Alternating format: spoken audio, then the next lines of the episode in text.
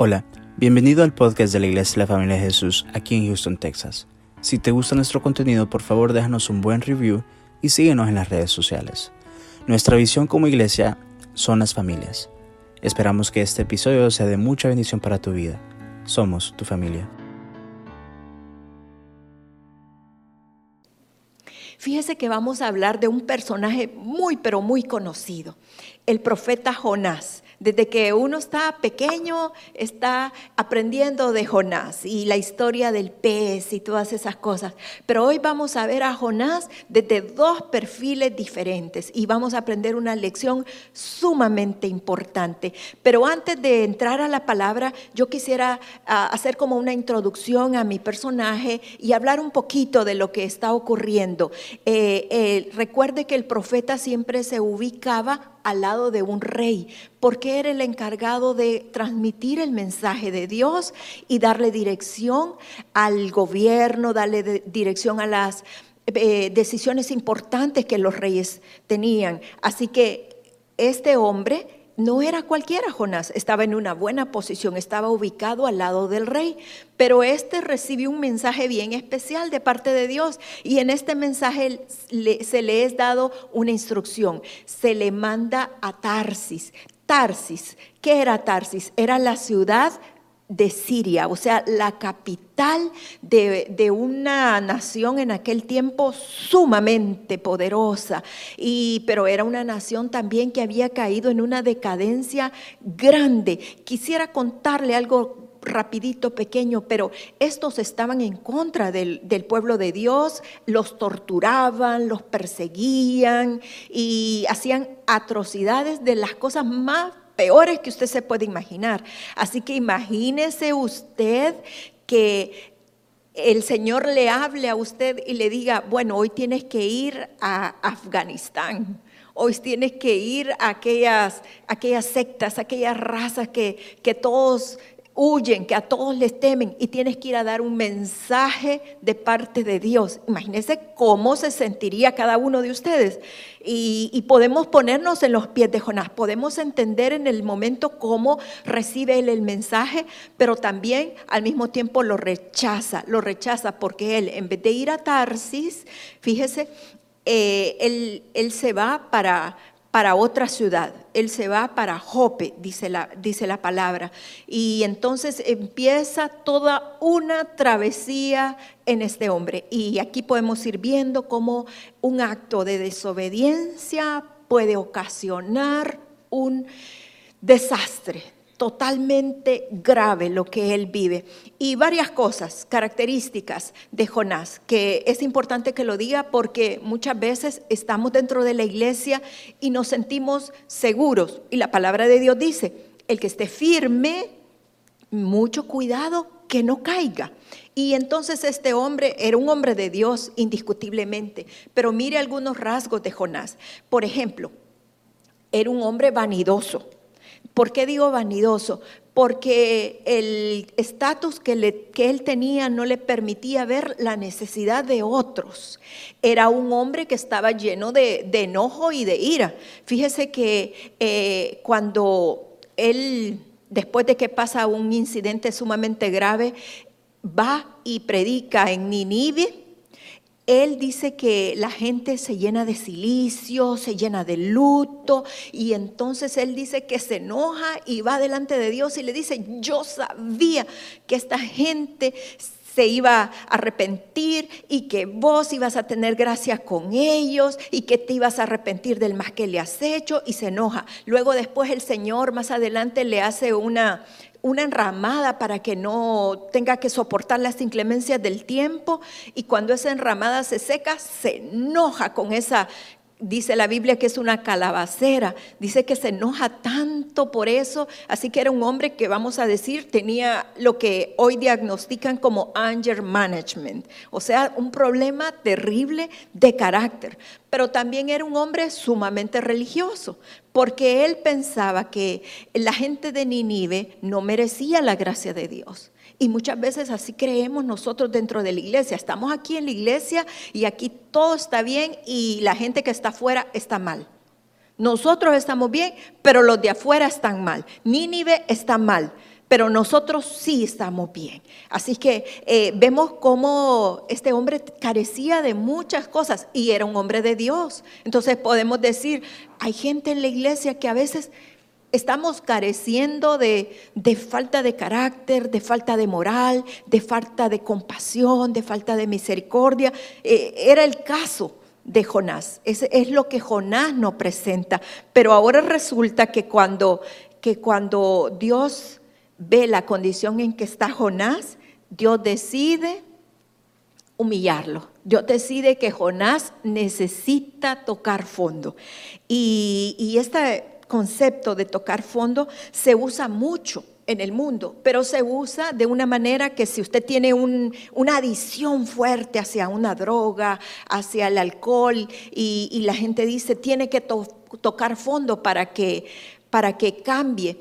Y sí es cierto, pero no necesariamente pueda ser en esas áreas. A veces, como seres humanos, como creyentes, necesitamos tocar fondo para ser transformados. Mire, hay áreas en la vida de un creyente que Dios siempre está trabajando, que Dios siempre está tratando, que nosotros interiormente sabemos que no estamos bien en esa área. Y es Dios siempre hablando, es Dios siempre estorbando, es Dios siempre dirigiendo y nosotros resistiéndonos a hacer caso a, la instrucción del Señor. Y entonces viene que el Señor eh, haga de cuenta y caso que nos quiere tomar de la mano, como, como cuando usted quiere llevar a un niño a un lugar con amor y nos quiere dirigir, pero nosotros nos resistimos, entonces el Señor lo que hace es que nos toma del cuello, nos toma del cuello y entonces nos lleva, porque la voluntad de Dios, hermanos, se hace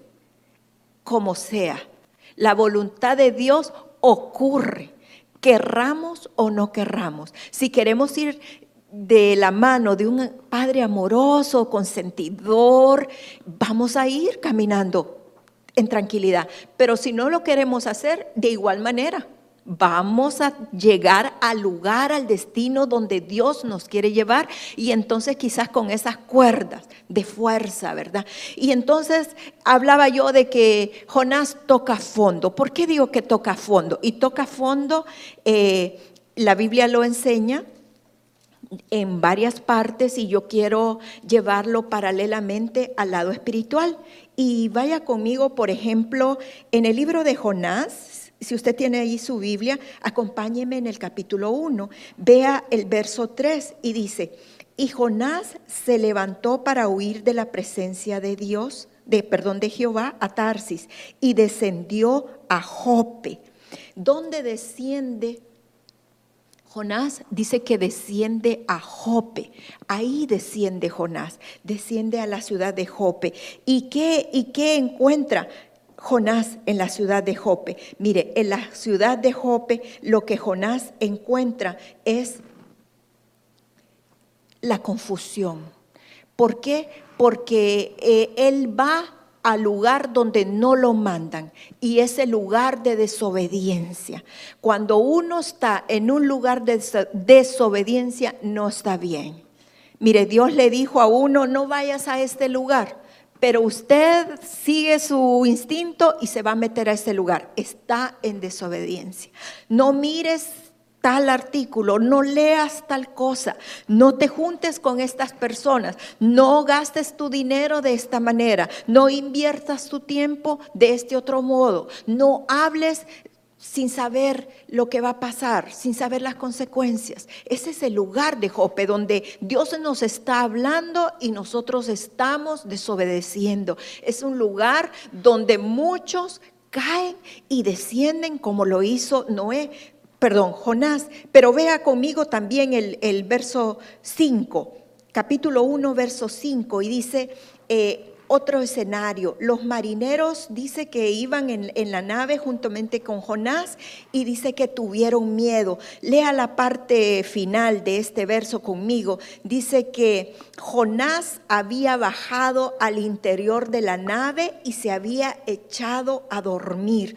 Leía un comentario acerca de esta parte y decía un teólogo que este esta parte habla del sueño de la oscuridad o el sueño de la tristeza. ¿Qué es eso? Es el lugar más oscuro en nuestras vidas. Es un lugar de tristeza, es un lugar de depresión, es un lugar donde usted quisiera que lo anestesien, donde quisiera que le pusieran una epidural en el alma. Las mujeres sabemos qué es eso. Es la inyección que le ponen a uno en el momento más difícil de los dolores para tener a su bebé. A veces estamos en ese, en ese momento donde no quisiéramos despertar de ese sueño porque estamos subidos, sumidos en una tristeza profunda. Estamos en un momento de oscuridad donde todo nos es indiferente. Ahí estaba Jonás, en ese lugar. Ahí había descendido Jonás. Pero vea también y acompáñeme por favor en el capítulo 2 de Jonás y vea el verso 3. Dice que eh, me echaste a lo profundo en medio de los mares, dice la palabra. Y dice, me echaste, o sea, en otras palabras, fue Dios quien lo introdujo en lo profundo del mar a Jonás. ¿Y por qué? ¿Por qué Dios haría tal cosa? Porque es en esos momentos, hermanos, en donde hay fracaso, en los momentos donde creíamos que todo iba a estar bien en esos momentos es a veces donde necesitamos estar para tocar fondo. Es en esos momentos de, tristeza, de depresión, esos son los momentos más difíciles de nuestra vida, donde esa relación perfecta que usted creyó que iba a funcionar fue un fracaso donde usted creía que iba a salir con todos sus compromisos económicos y lo que hay es una escasez total, donde usted pensó que iba a salir de esa enfermedad y la iba a superar y cada día se siente que le duele hasta el pelo. Es en ese momento de depresión, es en ese momento donde Dios se manifiesta, donde más necesidad hay, donde de verdad no tenemos nada, sino a Jesús nos damos cuenta que es lo único que necesitamos. Yo no sé si usted ha experimentado un, un lugar tan oscuro como ese fondo del barco donde uno cree que no hay salida. Y es ahí donde este Jonás tiene que llegar y tocar fondo. Pero también hay otro lugar donde Jonás desciende y vea conmigo eh, en el verso 6 del capítulo 2, dice que descendí a los cimientos de los montes. ¿Y cuáles son los cimientos de los montes? Es el lugar donde no hay salida es el lugar peligroso, es el lugar donde usted eh, prueba una cosa y le sale mal, prueba otra cosa y le sale peor. Es, es un lugar donde eh, sabe que cualquier decisión que tome es importante, pero no sabe qué camino tomar. Mire, y estamos hablando de un Jonás en crisis. Y quizás estamos hablando también de un personaje como, como usted o como yo en algún momento de su vida. Pero lo importante en esta noche es que hay esperanza.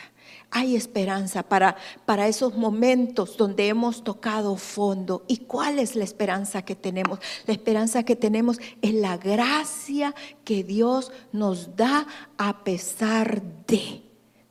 Repita conmigo, a pesar de. ¿A pesar de qué?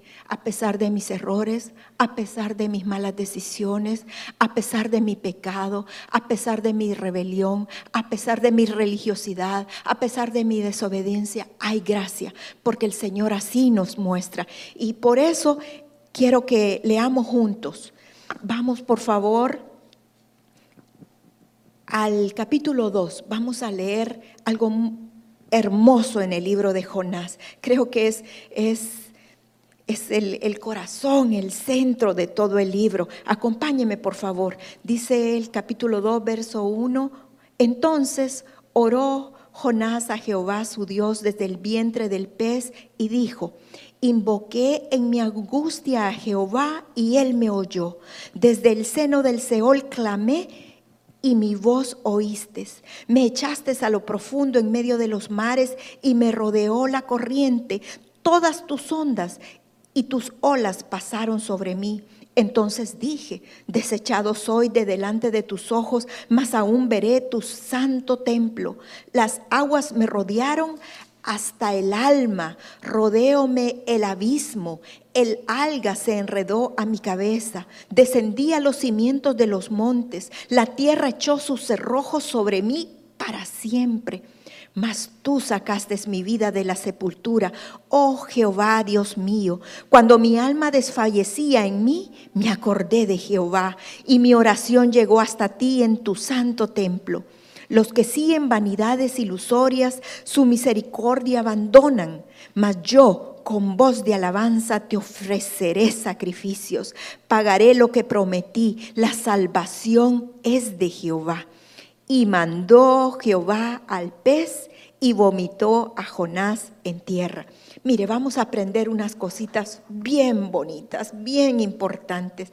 Número uno, vamos a aprender que existe una bancarrota moral. ¿Qué es eso? ¿Qué es estar en bancarrota? Eso lo sabemos bien, ¿verdad? Cuando estamos quebrados, cuando estamos rotos, pero así puede haber también en la vida de un creyente una bancarrota moral. Mire lo que dice el, el verso 1 al 3. Dice, entonces Jonás oró desde el vientre del pez y dijo, invoqué en mi angustia a Jehová y él me oyó. Desde el seno del Seol clamé y mi voz oíste.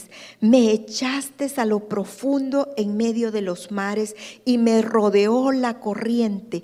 Todas tus ondas y tus olas pasaron sobre mí. Cuando usted está en bancarrota, es difícil reconocerlo. Así como el, que tiene una adicción es difícil que lo reconozca, así es difícil reconocer cuando estamos en una bancarrota moral porque nos sentimos que no estamos tan mal. Creemos que hay gente peor, como que hay gente que ha hecho cosas peores que nosotros y nosotros no estamos tan mal. Nos sentimos eh, eh, porque el mundo... Eh, hoy en día te dice de que tienes que pensar positivamente, tienes que declarar positivamente y tienes que creerlo y va a suceder. Y entonces te hacen ver de que si no lo estás haciendo de esa manera es porque tienes un problema de autoestima y lo que necesitas es sacar ese campeón que hay dentro de ti. Y no es que tengamos que ser negativos, pero lo cierto es que si nosotros nos dejamos envolver y no reconocemos nuestra condición, ¿sabe qué pasa? Que la gracia no nos es importante. Yo no sé de qué manera usted ve la gracia, no sé qué tan importante es para usted la gracia y es un buen momento para preguntar, ¿de veras la consideramos? De veras nos importa, de veras la necesitamos, porque si no lo vemos con esa necesidad inminente, entonces no nos va a importar. Y es porque no hemos reconocido que moralmente necesitamos una ayuda sobrenatural como, como la necesitó Jonás, que clamó desde el fondo del Seol, reconoció que estaba en el punto más bajo de su vida y dice que clamó. Eso es algo importante que tenemos que aprender de la vida de Jonás. Otra cosa importante es que somos espiritualmente incapaces o impotentes. Miren lo que dice el verso 6. Descendí a los cimientos de los montes, la tierra echó sus cerrojos sobre mí para siempre. Mas tú sacaste mi vida de la sepultura, oh Jehová, Dios mío. Jonás estaba vivo, pero a la vez estaba muerto en vida. Dice que él estaba en un momento donde estaba prácticamente sepultado. ¿Y quién lo rescata Jonás? Lo rescata Jehová. Él lo dice claramente en el verso 6. En este momento de impotencia espiritual es cuando nosotros tenemos que reconocer que por nosotros mismos no vamos a vencer, que por nosotros mismos no vamos a lograr todo lo que nos hemos propuesto, si no es con la ayuda divina de parte de Dios. Necesitamos esa mano que nos pueda sacar adelante, que nos pueda levantar, porque eh, igual el mundo, el mundo te dice de que las cosas malas ahora están bien, que lo, lo gris no es gris, sino que es entre blanco y negro y que lo amargo en realidad no es amargo, sino que es como entre dulce y agridulce. Y entonces uno llega a creer que, lo, que la situación en que uno está viviendo es lo normal. O sea, estoy viviendo de esta manera, a mi manera, como decía Frank Sinatra, pero está bien. O sea, no, no necesito, o sea, eh, no, no necesito ese Salvador. Y si estamos en esta condición como lo estuvo Jonás, entonces también estamos cayendo en el error que Jonás cayó. Y es importante reconocer que solo la mano de Dios es la única que nos puede salvar de la muerte, porque muchos estamos vivos, pero no estamos disfrutando la vida.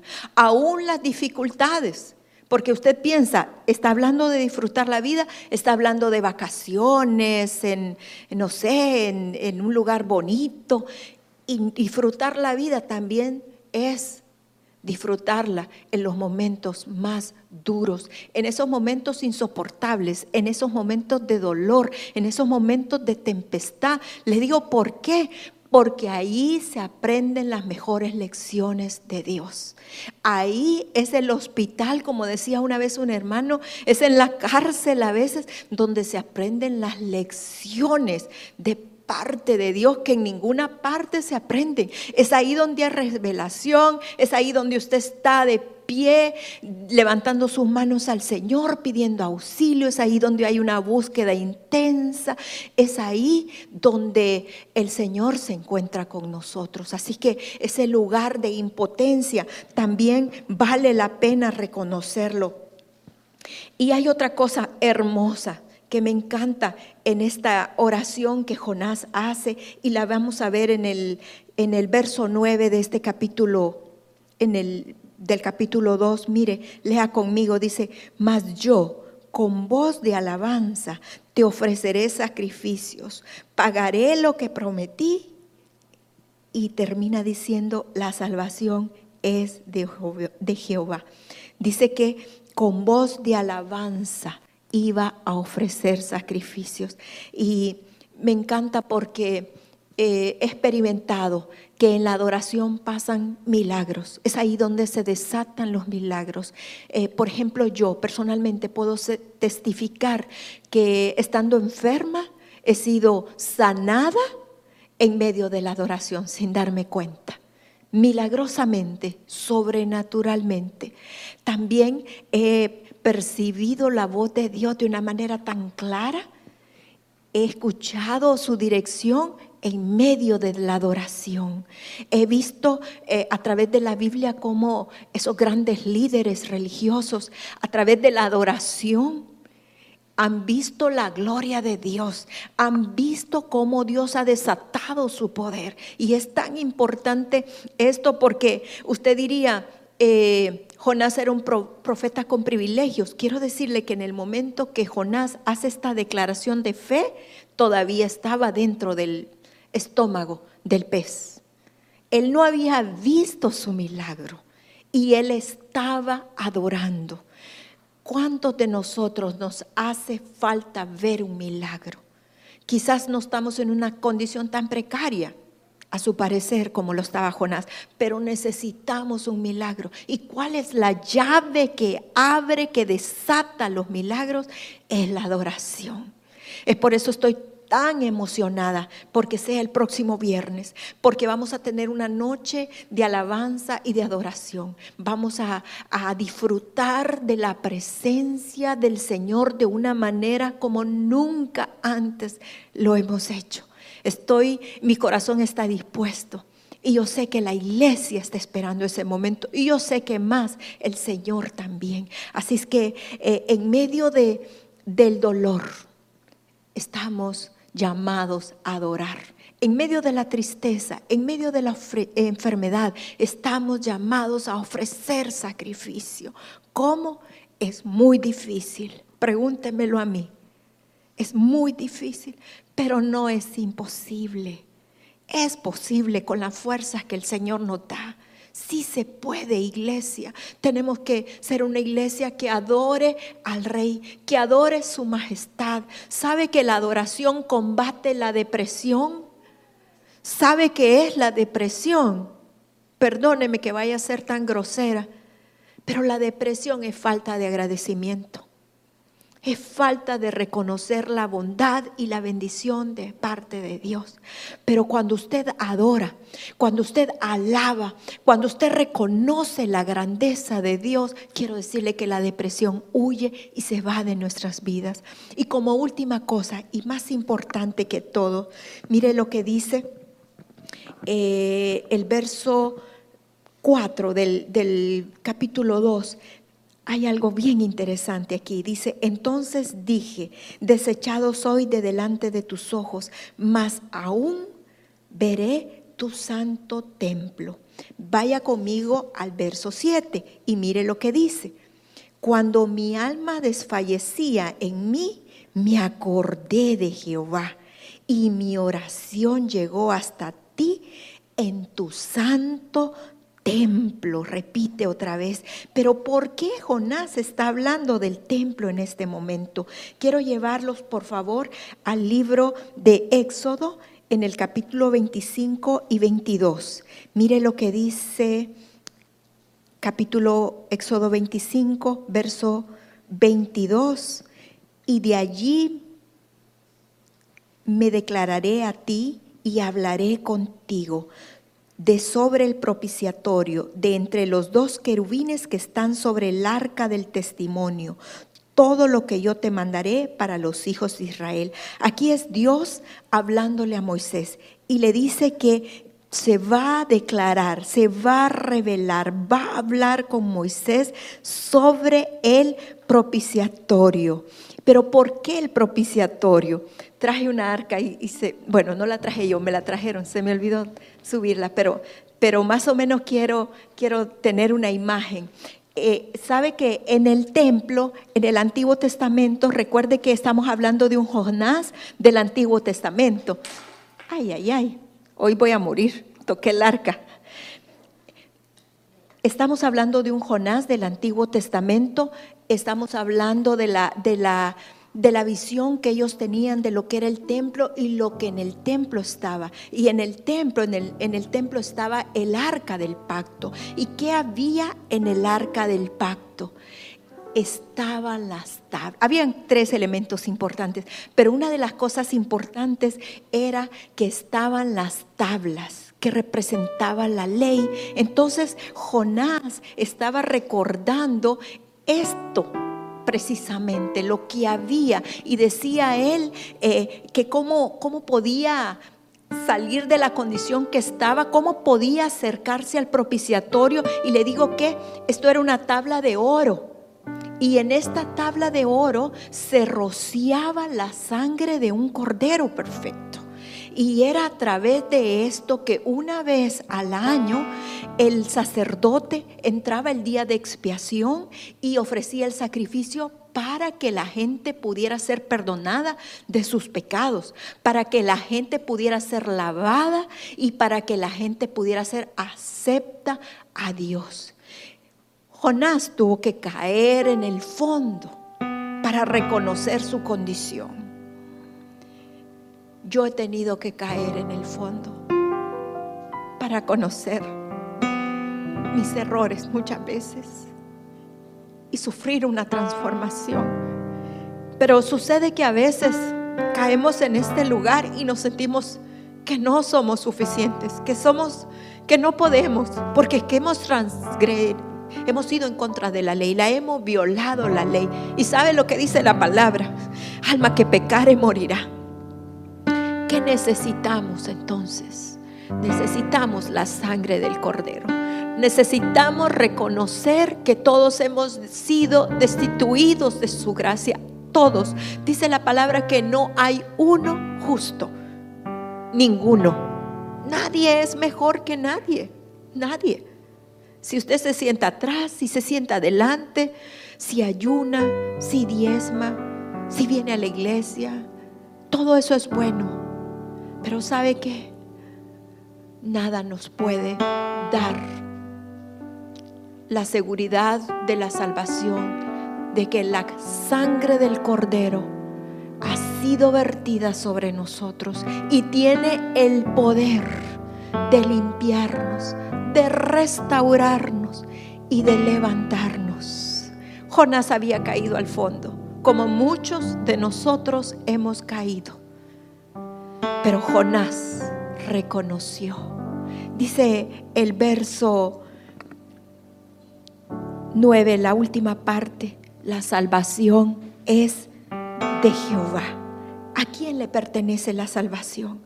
Le pertenece a Jehová. Solo a través de la muerte, de la sustitución, del pago, solo a través de eso podemos ser restaurados. Yo necesito ser restaurada. Yo lo necesito urgentemente. Pero la noticia de hoy en la noche es que la sangre del cordero está vigente para todos. Para todos. Y esto es tan hermoso. Y este es el corazón de Dios, que no solo quiere que lo entendamos para nuestra salvación, sino que también quiere que aprendamos a interpretarlo, cómo podemos sustituir el pecado y el castigo para poder salvar a otros. ¿Cómo lo podríamos aplicar? Por ejemplo, en casa. Por ejemplo, si usted tiene un tiempo difícil con sus hijos, ¿sabe que Usted se puede presentar delante de Dios y decirle, Señor, me presento delante de ti, te pido perdón por si acaso ellos han pecado contra ti. Podemos hacerlo con los esposos.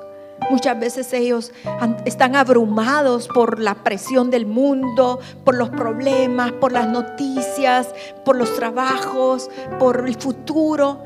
Pero entonces podemos presentarnos delante de, Dios y decirle, Señor, me presento delante de ti e intercedo como una sacerdotisa, como un sacerdote, por él, por ella podemos hacerlo por la iglesia. La iglesia es la novia del Señor. La iglesia es la amada del Señor. Si algo cuida el Señor, si algo cela el Señor, es a su amada.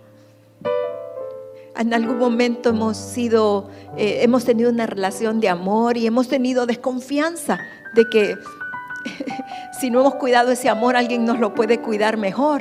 ¿Sí, sí o no? Pues así es el Señor con su iglesia. Así la cela, así quiere cuidarla. Pues así tenemos que ser nosotros con la iglesia, porque le digo que somos un reflejo de Dios. Tenemos que aprender a amar la iglesia. Tenemos que amar lo que Dios ama, las almas. Tenemos que tener misericordia. A Jonás le faltó misericordia. Creía que él estaba demasiado bien y aquella gente en Ninive demasiado perdida que no merecía misericordia. Padre, te doy gracias en esta noche. Gracias porque las lecciones, Señor, que se aprenden en el fondo, Señor, cuando se toca el lugar más oscuro, Señor son las lecciones que nunca se olvidan, Señor. Son las lecciones que retumban más fuertes que las olas del mar. Señor, yo te doy gracias esta noche, Señor, porque nos recuerdas que a través de la adoración, Señor, es como se desatan los milagros, Señor. Ponga en nosotros, en cada uno, desde el más pequeño hasta el más grande, un corazón de adorador. Un corazón que pueda contemplar tu majestad y reconocer que tú sigues siendo Dios, aunque mil, diez mil caigan, aunque las flechas nos pasen cerca, aunque la tempestad, la tormenta, el fuego nos quieran acechar, amenazar. Tú estás con nosotros, Señor. Te doy gracias, Señor, por tu amada iglesia, Señor.